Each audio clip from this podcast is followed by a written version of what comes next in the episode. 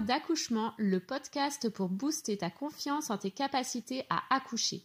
Je suis Marie-Laure, maman de quatre enfants et doula, et j'adore accompagner les femmes à trouver la force en elles pendant leur maternité. Sur ce podcast, je reçois des mamans qui racontent en toute authenticité comment elles ont été actrices de leur accouchement, comment elles se sont préparées, mais aussi comment elles ont dépassé leurs difficultés.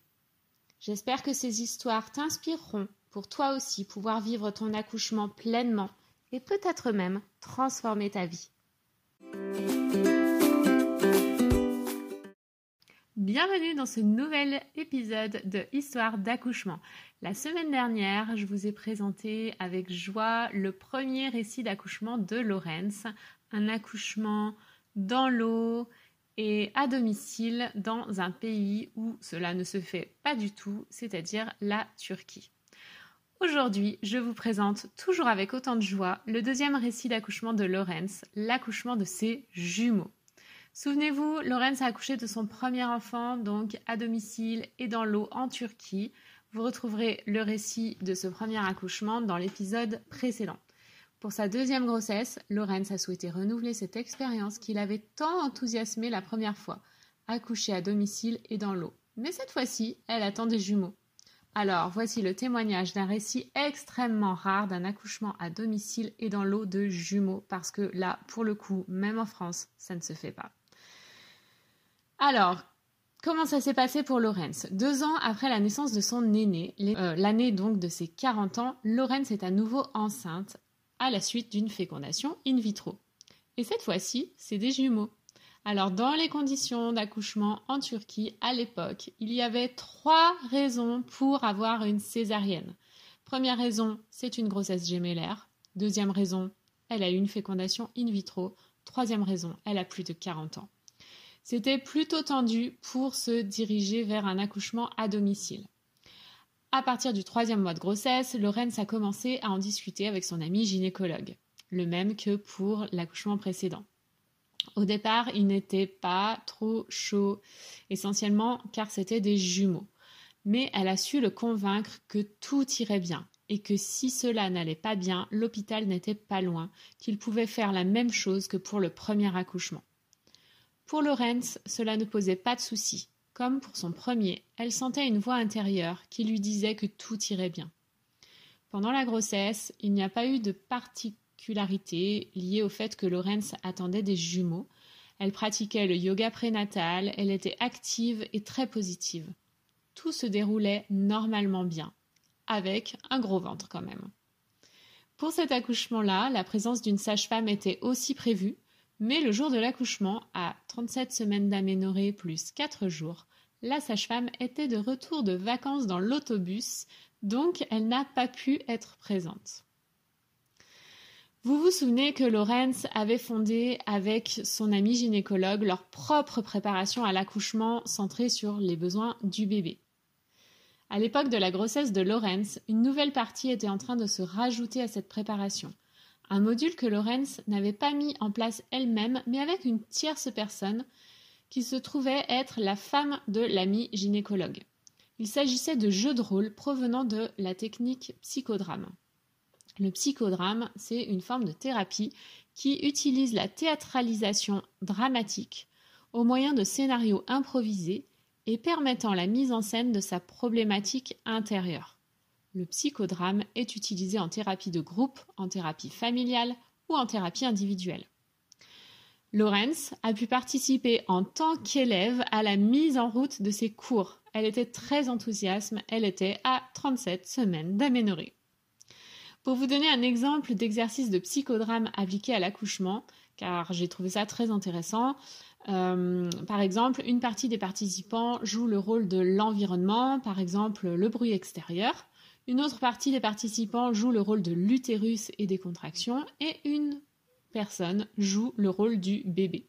Donc quand il y a du bruit et que l'on est dérangé, cela influe sur les personnes utérus qui naturellement résistent à l'ouverture du col.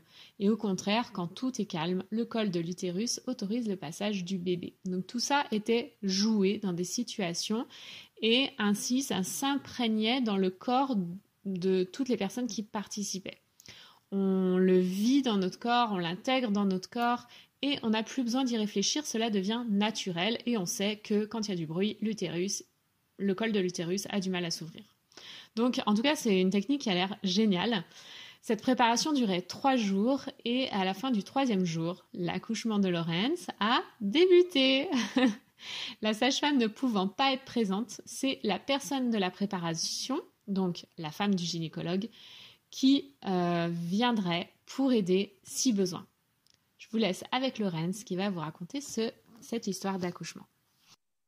Eh bien donc, est-ce que tu peux nous raconter cet accouchement? Ok.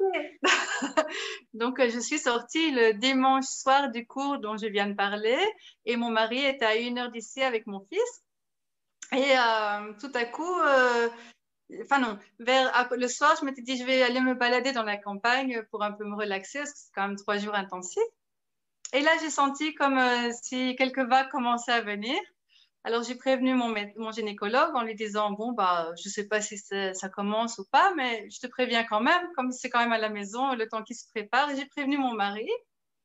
Et, euh, mais j'ai dit à mon gynécologue, euh, j'aimerais bien qu'on ne se rencontre pas tout de suite parce que, en fait, euh, mon mari allait arriver et on, avait, on était invité à souper chez des anciens voisins.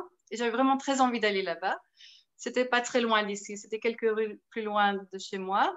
Donc, on a été, euh, il a été, OK, pas de souci. On a été manger euh, chez mes anciens voisins et c'était vraiment très, très bon. C'était un plat génial avec des aubergines, du riz et de la viande et tout. Donc, j'ai bien mangé. Et puis, mais en mangeant, je sentais que j'arrivais plus à rester assise, en fait. je commençais à me dandiner un peu dans tous les sens. J'ai regardé mon mari, je, me dis, je lui ai dit, écoute, euh, je crois vraiment que maintenant, il faut qu'on rentre. Alors, euh, on a prévenu euh, mon gynécologue et on, s'est retrouvé à la maison. Et en fait, il se trouve que j'étais à 8 cm. Donc, euh, j'étais déjà bien avancée. Mhm. Alors, mon gynécologue, il m'a dit il n'y aura pas le temps de, gonfler la piscine. Puis, mon mari, qui est assez têtu, qui savait très bien que je voulais dans l'eau, il a dit non, non, non, non, non, t'inquiète pas, moi, je le fais. on s'apprête et tout, il n'y a pas de souci. donc, en fait, Là, au lieu de danser avec mon mari pendant les contractions, je dansais contre le mur. je m'appuyais contre le mur et puis euh, ça me servait de soutien et tout allait très bien en fait. Et euh, il y avait aussi mon fils de deux ans qui était aux, alentours. Euh, il y avait même la télé qui était allumée avec des dessins animés. C'était OK. moi, je n'entendais pas, donc c'était OK. Et ils ont donc gonflé la piscine il y a une petite anecdote parce qu'on avait un eyeliner, mais il n'était pas adapté à notre piscine. Donc, euh, on a eu un peu de problème de ce côté-là. Mais c'était OK aussi. donc, je me souviens, il y a quelqu'un qui chauffait des casseroles et qui vidait des casseroles pour aller plus vite. Quelqu'un d'autre avec un tuyau d'arrosage. Et euh, ils ont réussi à prêter la piscine. Et euh, ensuite, vers 10 heures du soir, donc on a passé du temps avec mon fils, mon mari. Et là, en fait, donc comme il y a deux ans qui se sont passés, on était un peu plus professionnels, on en savait un peu plus au niveau des accouchements. Donc là, vraiment, le médecin, enfin mon gynécologue euh, et euh, la femme étaient dans, la cuisine, mais je les ai presque pas vus en fait lors de mon accouchement. Donc c'était vraiment euh, le respect de l'intimité familiale en fait, et c'était trop trop beau en fait. Et euh, vers 10 heures, mon fils a commencé à devenir difficile parce qu'il avait, il avait sommeil, en fait. Normalement, il devait aller dormir. Donc, euh, mon mari a été le coucher. Et euh, deux heures après, je me suis retrouvée dans la piscine à 10 cm d'ouverture. Et de nouveau, c'était très chouette comme sensation. Mais donc, j'ai pas eu cette peur que j'avais au premier accouchement puisque je le savais maintenant. Donc, aller là où je n'arriverais pas, où, euh, j'avais l'impression que mes organes allaient sortir de mon corps. Je n'avais pas du tout cette sensation, juste parce que j'étais complètement en confiance et que je savais, je connaissais cette sensation. Donc, ça ne pouvait plus me faire peur. Et euh, cette fois-ci, mon mari était dans la piscine, donc c'était très chouette parce qu'il il était en face de moi, quoi, vraiment, et je pouvais me tenir les mains. C'était génial. Et euh, d'abord, il y a mon fils qui est arrivé donc, j'ai pris dans mes bras et je me souviens, le cordon était euh, autour de son cou. Donc, euh, le gynécologue il a, enlevé, a enlevé le cordon. Il, m'a aidé, quoi. Puis, je, je l'ai pris. Et dix minutes après, j'ai commencé à ressentir des contractions. En fait, moi, j'avais oublié que j'avais un deuxième enfant. J'étais tellement en fusion avec mon premier enfant que vraiment j'avais oublié. Et puis tout à coup, quand j'ai senti la contraction, je me dis, ah, ah ok, il arrive. Alors, euh, comme il n'y avait pas la sage-femme, donc il n'y avait personne pour normalement euh, s'occuper du bébé. Euh, enfin, maintenant, si j'avais fait un accouchement, maintenant, je l'aurais gardé sur moi pour faire le accoucher le deuxième. Mais là, comme c'était vraiment très nouveau et que, allez, on était à la maison, je ne sais pas, j'ai donné mon premier enfant à mon mari en fait. Et lui, il l'a pris et il s'en est occupé comme si c'était une sage-femme. Donc, c'était vraiment de nouveau très instinctif. Il a fait vraiment tout ce qu'il fallait faire, il n'y avait aucun problème. Et euh, j'ai accouché ma fille dix minutes après. Et euh, donc aussi, j'ai fait du pot à pot. Et, euh, et après, je crois que mon autre fils l'a ressenti, je ne sais pas, mais un quart d'heure après, j'ai l'autre fils qui est descendu pour avoir du lait. et, mais il était au biberon. Il a, il a, je l'ai allaité pendant un an et puis il n'avait il avait plus envie. Donc, j'avais continué au biberon pour la nuit. Et euh, donc, un quart d'heure après, il est venu à côté de moi, mais il me paraît, ce tout petit enfant qui avait deux ans me paraissait tellement grand par rapport au bébé que je venais de mettre au monde. C'était incroyable. je me souviendrai toujours de ça. Et, euh, et, voilà, quoi. On s'est retrouvés à trois, donc on s'est retrouvés à cinq. Hmm. on, est, on est passé de trois à cinq, quoi. On est, on est devenu une famille euh, nombreuse. Super. C'était magique. Je trouve ça génial que ce soit le papa qui soit occupé du premier né parce que du coup, euh, enfin, en fait, ça paraît tellement normal que ce soit lui qui soit responsable de cet enfant-là euh, quand toi t'accueilles ton deuxième. Ce que je trouve très beau, ce que je trouve très beau dans tes deux témoignages d'accouchement aussi, c'est que ça paraît tellement simple et hum, et c'est juste imprégné dans ta vie quotidienne. Quoi. Voilà, tu as continué de faire tes activités, tu allé manger chez tes amis et euh, l'accouchement est arrivé, vous êtes rentré chez vous et ça s'est passé euh, de manière très naturelle, très simple, euh, sans en faire toute une histoire, comme quoi il faut se déplacer à la maternité, il faut des, des gens qui s'occupent des bébés, tout ça. Bah non, en fait, vous avez pu faire ça simplement. Tout à fait. Et quelque chose d'assez euh, intéressant, c'est que pendant le premier accouchement, j'avais laissé la lumière allumée parce que euh, je voulais qu'on le filme pour que ça puisse, euh, pour qu'on puisse l'utiliser après. pour le deuxième accouchement, je voulais aussi vraiment qu'on filme le moment où l'enfant sortait de moi, en fait. Mais euh, j'étais dans l'obscurité et au moment où, euh, donc, euh, je commençais à pousser, quelqu'un a voulu ouvrir la lumière et j'ai dit non, non, non, non, vous fermez cette lumière. et je suis restée dans l'obscurité, donc j'ai pas de film de ça. mais après, j'ai bien compris l'importance de la lumière sur. Enfin, c'est pas que la lumière m'a empêché d'accoucher le premier, mais c'est que quand je me suis sentie dans l'obscurité ou dans, dans, dans quelque chose de plus sombre, c'était agréable en fait c'est gai, enfin, ça fait du bien. Donc, le fait d'allumer cette lumière m'a fait waouh, non, je veux pas. Hmm. ils, ont, ils ont tout de suite euh, fermé la lumière. Normal, c'est toi qui décides. voilà, voilà, tout à fait, tout à fait. Donc, euh, pour ça, j'ai beaucoup de chance parce que c'est une bonne équipe, on s'entend bien, on peut s'écouter, on peut parler librement. Euh, au début de, ce, de ce deuxième accouchement, j'avais envie de faire une poussée en hypnobirding, donc une poussée vraiment très lente, que ce soit le corps qui pousse. Et puis, à un certain moment, euh, mon médecin, très intuitif aussi, je crois qu'il a commencé à dire c'est un peu long, euh, je préférerais que tu pousses plus activement. Et là, j'ai commencé à pousser plus activement. Donc, c'était vraiment euh, aller en harmonie les uns avec les autres. Donc, on pouvait se parler et vraiment s'écouter et avancer ensemble, en fait. Et je crois que c'est très important il n'y a pas de, il a pas de, choc ou il n'y a pas de. tu vois ce que je veux dire ouais. Oui, il n'y a, pas, y a pas besoin de se défendre, de se justifier. C'est fluide. Quoi. Tout le monde se connaît, tout le monde sait dans quelle direction on va. Et du coup, ça se passe bien et simplement. Voilà, exactement. Hmm. Alors, du coup, qu'est-ce que tu as ressenti, toi, pendant ce deuxième accouchement?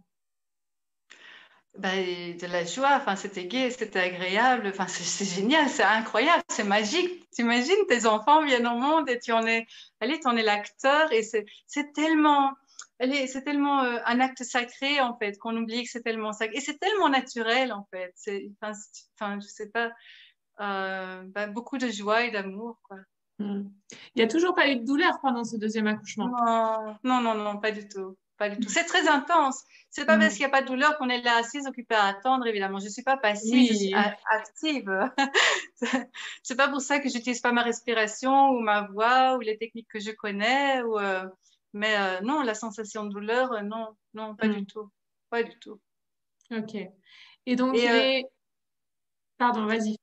Ok. Et euh, ce que je trouve assez étrange, c'est que euh, moi, en fait, le fait que je n'ai pas de, de croyance par rapport à cette douleur, je n'ai pas utilisé ces techniques pour ne pas avoir de douleur. J'ai utilisé ces techniques juste pour les utiliser comme ça, mais c'était pas contre une douleur, c'était avec l'accouchement en fait. Souvent, on utilise l'eau ou on utilise des techniques parce qu'on croit qu'on va avoir de la douleur et pour ne pas ressentir cette douleur. Mais je sais pas, j'ai pas la même approche. Euh, c'était vraiment pour accompagner l'accouchement, simplement, comme ça. C'est super intéressant et ça me parle beaucoup ce que tu dis. c'est vrai que c'est difficile de, faire comprendre aux, aux, mamans qui vont accoucher. Elles ont vraiment très peur de cette douleur. Tout à fait.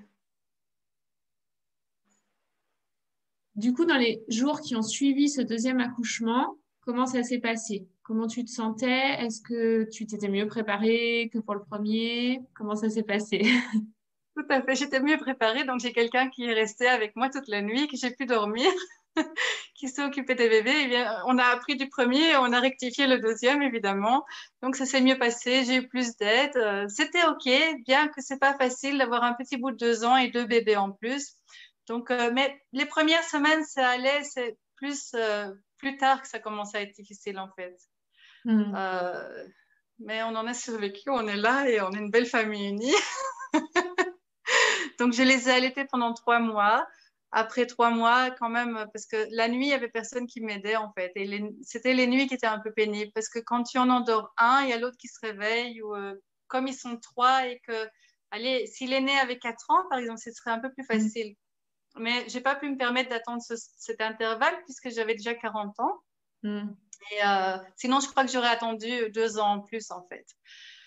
Et euh, donc, euh, oui, trois bébés allongés en même temps et ils se réveillent la nuit. Il y en a un qui, qui se réveille, que tu rendors, et puis l'autre qui se réveille. Et puis j'essayais de, de, faire la tétée en même temps aux jumeaux. Enfin, c'est pas évident, en fait, tout ça.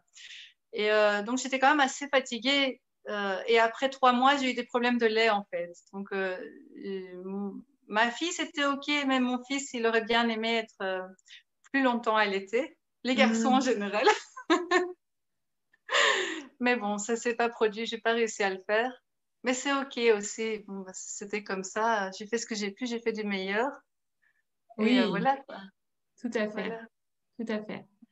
Et donc maintenant, aujourd'hui, quand tu repenses à cet accouchement-là, qu'est-ce que tu ressens? De la joie, de l'excitation. Comme je dis, euh, je réaccoucherais bien encore une fois si je n'avais pas maintenant 51 ans. Euh. ouais. Ce qui est chouette, c'est que du coup, tu peux continuer d'accompagner des mamans. Tout à fait, tout à fait. Euh, en ayant cette expérience, le point sur lequel que je souligne particulièrement une fois qu'elles ont tout, toute la théorie et tout, enfin, tout ce qu'on leur apprend, c'est vraiment de pouvoir s'ouvrir à toutes sensations, les, toutes les nouvelles sensations et c'est OK. Parce qu'en fait, je crois que quand on attend de la douleur dans son accouchement et que dès qu'il y a une autre sensation qui arrive, on associe l'autre, la sensation qu'on va vivre avec la douleur qu'on attend et on croit que c'est de la douleur. Et quand on regarde bien, si on se prépare bien à ça, on voit que c'est pas de la douleur et que c'est des sensations fortes, mais des belles sensations en fait. Mm. Donc c'est vraiment un des points sur lesquels euh, J'insiste. Enfin, je prépare. Super intéressant. Euh, est-ce qu'il y a quelque chose que tu voudrais rajouter sur, euh, sur tes accouchements ou sur autre chose? Euh, là, ça ne me vient pas à l'esprit pour le moment, mais euh, j'aimerais bien dire que vraiment, accoucher, c'est euh, quelque chose de toute beauté, que c'est vraiment ce qui nous fait devenir maman et ça nous fait devenir tellement forte, ça nous fait redécouvrir notre puissance. Et après, quand j'ai des moments difficiles dans ma vie, je repense à mon accouchement et je me dis, mais j'ai fait ça, donc je peux faire tout ce que je veux dans ma vie, en fait. Et, et je passe à travers beaucoup plus facilement. Euh, et, le fait aussi de repenser aux accouchements, ça me fait vivre des hormones positives, donc ça me donne de la force. Et euh, ouais, c'est génial, quoi. C'est des belles expériences. Et, euh, mais je crois aussi que c'est très important d'être apprêté à tout et de pas dire oui, moi je veux juste ça et puis s'il y a ça, je veux veux pas de césarienne par exemple, parce que sinon enfin, c'est dans mes croyances, je pense que euh, ça crée un choc émotionnel chez la maman, une des blessures émotionnelles chez la maman, chez le bébé, et que tout ce qu'on a préparé s'envole en fait, ça sert à rien. Donc c'est vraiment être prêt à tout en fait, ouvert à tout. Et euh, je pense que c'est essentiel euh, parce que tout le monde parle de la création du nouveau monde. je pense que c'est les bases en fait que allez l'accouchement est tellement important pour créer les bases solides d'amour de l'être humain et que quand on n'a pas ces bases, solides euh, de l'être humain, ça répercute dans tout notre avenir et qu'on recherche euh, aller des compensations partout en fait, tant qu'on ne travaille pas sur soi. Et euh, donc on n'est pas heureux en fait. Donc je crois hmm. que c'est vraiment très très important et surtout le moment après l'accouchement où on est où on, rencontre son, son enfant et qu'on puisse allez, qu'on puisse vivre ce pic d'oxytocine à ce moment-là et ne pas être coupé avec des questions ou de bavardage ou je ne sais pas quoi, où tout le monde a besoin de faire quelque chose à ce moment-là normalement. Donc, euh, c'est important. Ce pic d'oxytocine est vraiment très important dans l'avenir du monde de demain. Allez, comme disait Michel Audin, euh, comment il dit, euh, on peut changer le monde en changeant sa façon de naître. Je crois que c'était ça mm. sa phrase. Hein. je, je trouve ça tellement beau et tellement juste je crois qu'il dit quitte à changer le monde, commençons par la naissance. Oui, peut-être aussi ça, mais je, crois que l'autre aussi, elle, je ne sais pas. je, pense que c'est le même message en fait. Donc, oui. Euh, bah oui. Je crois que c'est évident et c'est vital et c'est tellement simple, mais il y a beaucoup de gens qui passent à côté, quoi. C'est dommage, mais bon, je crois qu'on est vraiment dans le début d'une nouvelle ère et euh, je pense, quand je vois euh, tout ce qui se fait en France, tout ce qui se fait ici aussi, qu'il y a vraiment un grand changement. Et quand on a commencé, nous, il y a 15 ans, euh, à faire ces préparations à l'accouchement, donc on était deux. Il y avait chaque fois un de nos deux qui dit Allez, laisse tomber, ça va pas aller, parce qu'il y avait une personne intéressée aux deux, parce que c'était pas dans la façon de voir les champs ici. Et euh, quand il y avait un qui descendait, par exemple, disons que c'est le gynécologue qui descend, moi je dis, mais non, ça va aller, parce que moi j'étais haute en fait. Et puis quand moi je descendais, c'est lui qui était haut. Et alors, comme ça, on s'est épaulé, on arrivait à avancer en fait. Et ce qui est très beau, c'est que après mon deuxième accouchement, euh, le gynécologue avec qui j'étais est parti s'installer à Istanbul. Donc moi, je suis à Marmaris dans le sud, c'est euh, une petite ville dans le sud de la Turquie. Et il est parti à Istanbul pour vraiment déployer cette technique et maintenant, euh, je sais qu'en Europe, on en entend parler, aux États-Unis, parce que c'est, euh, ils ont créé une nouvelle technique sur les bases de déjà plein de techniques existantes. Et avec tout ce qu'on a réussi à expérimenter, donc euh, ça, ça, a tout enrichi, quoi. Hmm. Uh-huh. D'accord. Est-ce qu'il y a... Oui, voilà, j'allais te demander, est-ce qu'il y a un nom Comment on peut le retrouver? Ça s'appelle? Ida. Ida. IDA. Je ne sais pas s'il est en français ou pas. Je sais qu'il y a une personne en Belgique, une personne turque en Belgique, à Bruxelles, qui donne des cours. Euh, à part ça, je ne sais pas. Ok. Si c'est connu en France ou pas, je ne pense pas. Mais je sais qu'en Allemagne, en Angleterre, euh, oui. Ok. Voilà. Merci beaucoup, Laurence. C'était super. C'était super intéressant. merci à toi, merci à toi de faire ça parce que je suis sûre que euh, il y a moyen de toucher plein de femmes et plein de, de, sages-femmes même et d'aller pour changer la vision des accouchements. et comme je pense que c'est vraiment principal et essentiel, donc c'est vraiment avec tout mon cœur et, euh, que je fais ça et je te remercie de faire des choses comme ça. C'est génial. Merci. Ben, super, merci, c'était vraiment génial. Euh, je, te je, te rejoins vraiment sur plein de points, donc ça fait plaisir aussi d'entendre des gens qui parlent comme ça parce que bah, c'est pas le courant de pensée euh, principal. Exactement, oui, tout à fait. Et je trouve ça génial, en fait, maintenant, tu vois, d'imaginer, enfin, je le savais déjà, mais euh, voilà, d'imaginer qu'on est plusieurs dans plusieurs pays à, à semer nos, nos, petites graines et qu'un jour, on va tous se rassembler, quoi. oui, tout à fait, c'est beau. Et voilà, j'ai eu vraiment beaucoup de plaisir à échanger avec Laurence. Ce fut vraiment une très belle rencontre. Je suis ravie euh, de l'avoir rencontrée, d'avoir pu échanger avec elle, de voir un petit peu ce qui se passait aussi à l'étranger. Je trouve que c'est toujours hyper euh, enrichissant. Laurence euh, travaille toujours dans le milieu de la périnatalité et elle est aussi coach et elle aide les personnes à réaliser leurs projets. Vous pouvez retrouver tout son travail sur son compte Instagram Laurence Arslan. Laurence L-O-R-E-N S, tiré du bas, Arslan, A-R-S-L-A-N. Je vous souhaite une belle découverte et à la semaine prochaine.